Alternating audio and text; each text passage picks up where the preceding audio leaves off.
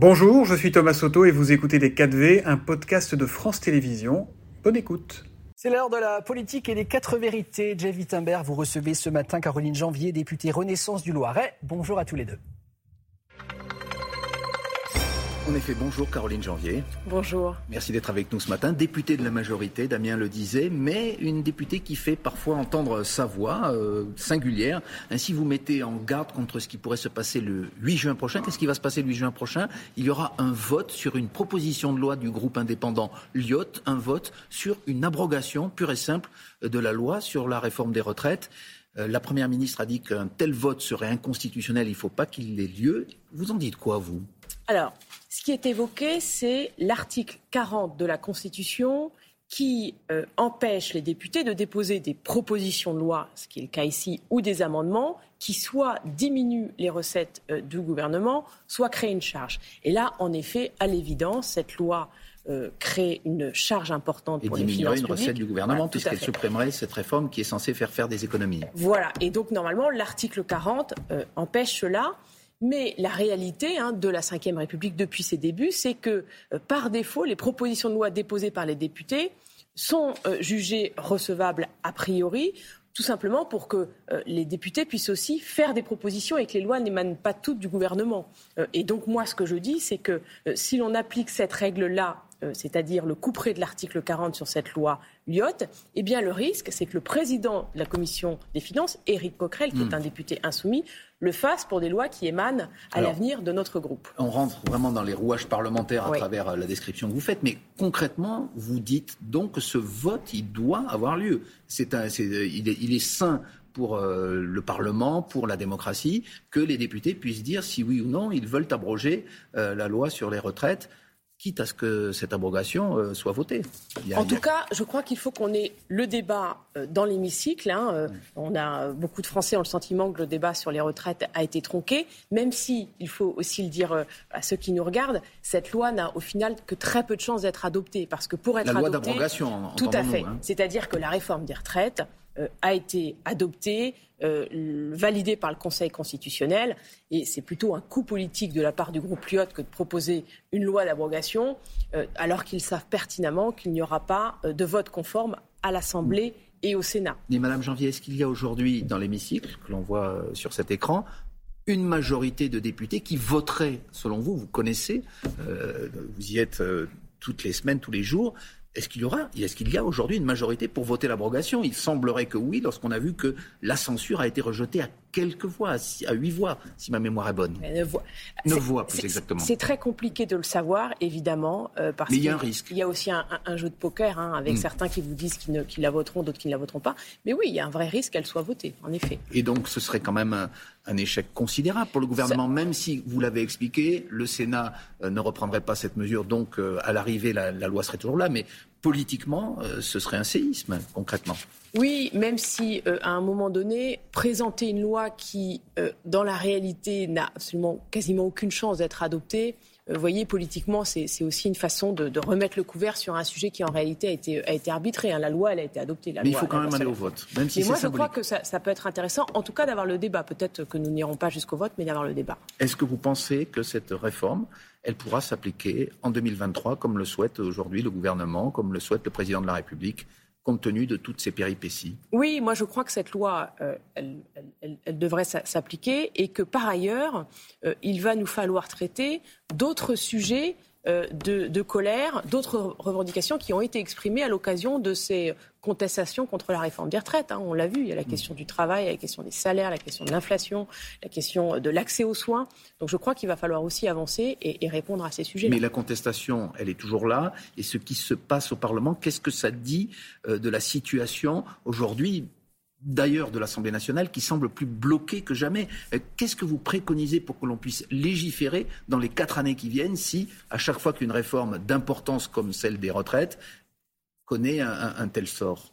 Moi, je crois que euh, l'usage du 49.3 euh, montre bien qu'il y a une forme d'échec collectif majorité comme opposition. On voit bien que depuis les dernières élections législatives, voilà, qui ont, qui ont donné une configuration très inédite hein, hmm. sous la cinquième avec une majorité relative, eh bien, je crois que nous, majorité, nous n'avons pas suffisamment amendé notre projet. Hein. nous avons souhaité l'appliquer tel quel. Vous n'avez pas pris la mesure finalement de cette majorité relative. Voilà, et nous n'avons pas souhaité mis en place une autre façon de travailler en travaillant avec nos et de la même façon, les oppositions hmm. se sont placées pour la plupart d'entre elles dans une opposition systémique euh, avec euh, pour seule ligne de mire l'élection présidentielle de 2027 et on voit bien que ça ne fonctionne pas.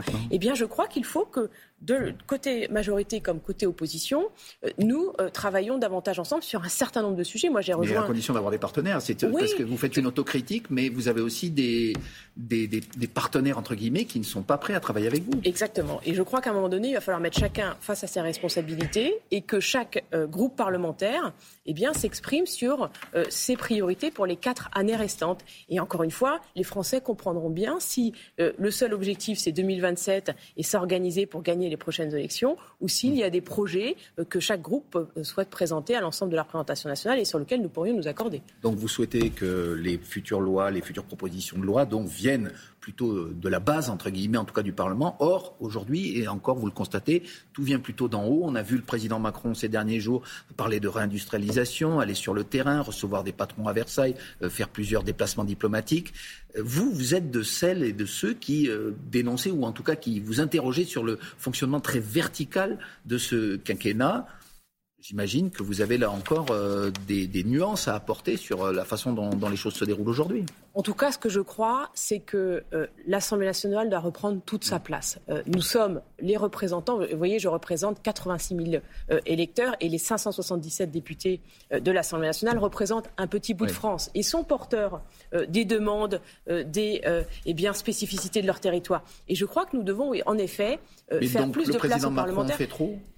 En tout cas, je crois que c'est surtout l'Assemblée nationale qui doit prendre toute sa place et, et qu'on on, doit euh, arrêter de part et d'autre, encore une fois, d'être uniquement en réaction de ce qui se passe à l'Élysée, de ce qui se passe au gouvernement. Vous voyez, moi, j'ai fait adopter à l'unanimité mm. une proposition de loi sur la surexposition aux enfants euh, des enfants aux écrans. J'ai rejoint une mobilisation par un député qui est portée par un député PS, hein, Guillaume Garot, sur la question de la régulation de l'installation des médecins. Donc je crois que de part et d'autre, on a des, réponses intéressantes à proposer euh, à nos concitoyens. Mais le président a donné 100 jours à la première ministre pour euh, bien qu'on change finalement de, de climat. et vous constatez pour l'instant, les, choses ne se passent pas comme ça, si on en croit en tout cas ce qu'on voit sur le terrain, les casserolades, on va en parler dans un instant. Est-ce qu'encore une fois, vous êtes satisfaite de ce, tournant pris par le président et de cette euh, hyper-présence constatée par tout le monde euh, du chef de l'État aujourd'hui? Encore une fois, je pense que c'est un travers euh, que de tout attendre euh, du président dans un sens ou dans un autre. C'est-à-dire lui reprocher la façon dont il agit quand il agit, euh, son absence de réaction quand il ne réagit pas. Je crois vraiment que c'est un travers. Et Mais vous, qu'est-ce que vous en pensez eh bien, vous, moi, vous préférez quand il est très présent ou quand il est plutôt en retrait? Moi, je, je, préfère prendre mes responsabilités en tant que parlementaire et voir ce que je peux faire avec les députés de mon groupe, avec les autres députés des oppositions et voir ce que nous pouvons proposer. Et je crois qu'être en réaction systématique à ce que fait le président d'une façon négative ou d'une façon positive n'est pas très simple. Mais parce qu'encore une fois, pas de conseils. Mais non, j'ai pas de conseils à lui donner. Il y, a, un principe de séparation des pouvoirs. Je suis député, euh, j'ai un rôle euh, politique et je dois le jouer à plein. En tout cas, il y a toujours une colère qui parfois amène à des passages à l'acte dans ce contexte, comment vous, analysez cette montée de la violence qu'on observe euh, face aux responsables politiques? Vous êtes député de la majorité, vous en avez peut-être euh, souffert, et on s'attaque de près ou de loin à tout ce qui représente finalement, euh, oui, qui est censé représenter le président Macron. On l'a vu cette semaine avec l'agression qu'a subi le petit-neveu de Brigitte Macron. Qu'est-ce que ça dit, encore une fois, de l'état de colère du pays aujourd'hui, cette montée de la violence contre les politiques? Elle est très inquiétante, et la violence, c'est quelque part l'expression euh, d'une colère qui n'a pas d'autre débouché euh, que, que, cette violence. Et normalement, le, le débouché en démocratie, c'est bien et, euh, le, le, débat, notamment dans l'hémicycle, et, et, l'arbitrage par le vote. Moi, ce que je constate, c'est qu'on a quand même, aux deux extrêmes de l'échiquier politique et de notre hémicycle, des groupes qui euh, s'appuie sur cette violence. Euh, dans un cas, eh bien, pour dire que nos euh, institutions actuelles sont dépassées et qu'il nous faut un changement de régime, hein, c'est bien ce que propose la France insoumise avec cette sixième République, dont on ne sait pas, dont on, sur laquelle nous n'avons pas de garantie qu'elle sera, qu'elle sera démocratique. Et donc, il y a une forme de légitimation de la violence. Hein, quand vous avez des panneaux qui comparent Louis, qui disent Louis XVI, on l'a décapité, Macron, on peut recommencer, et, et qui sont, je dirais, soutenus par, en l'occurrence, un conseiller régional LFI. Et à l'inverse, à l'extrême droite, il y avait encore une manifestation euh, dans mon territoire dernièrement avec un député RN en tête de cortège et un panneau qui disait Dijon, euh, qui est le maire de, Montargis, euh, Benoît Dijon, exécution. Voilà. Et donc là, vous parlez donc en l'occurrence de l'extrême droite du Rassemblement national. Tout à fait. Euh, et vous considérez qu'il est proche euh, des, manifestations, par exemple, euh, diverses d'ultra-droite que l'on a vues à Paris, dans d'autres villes, et, et, dont le RN justement dit qu'il n'a rien à voir avec, avec tout cela. Alors, le RN se donne beaucoup de mal, et c'est sa stratégie de normalisation qui a plutôt bien, bien fonctionné, pour eh bien, faire une stratégie de rupture avec tous ces mm. groupuscules d'extrême droite. Mais on voit bien que dans ces manifestations, l'on retrouve euh, des proches, en l'occurrence l'ancien trésorier euh, de Marine Le Pen. Là, je vous cite euh, cette manifestation qui a lieu dans le, dans, dans, le Loiret où il y avait clairement un député RN. et ils ont trouvé encore ah. une façon après très ambiguë de justifier ce panneau. Donc on voit bien que... qu'il y a un lien entre cette extrême droite qui est représentée à l'Assemblée nationale et ces groupuscules qui sont d'ailleurs historiquement même euh, s'ils le démentent, ce n'est pas votre avis. Et vous l'avez dit ce matin. Merci beaucoup, Caroline Janvier, députée, donc Renaissance du Loiret.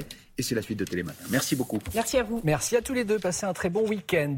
C'était Les 4V, un podcast de France Télévisions. S'il vous a plu, n'hésitez surtout pas à vous abonner. Vous pouvez également retrouver tous les replays en vidéo sur France.tv.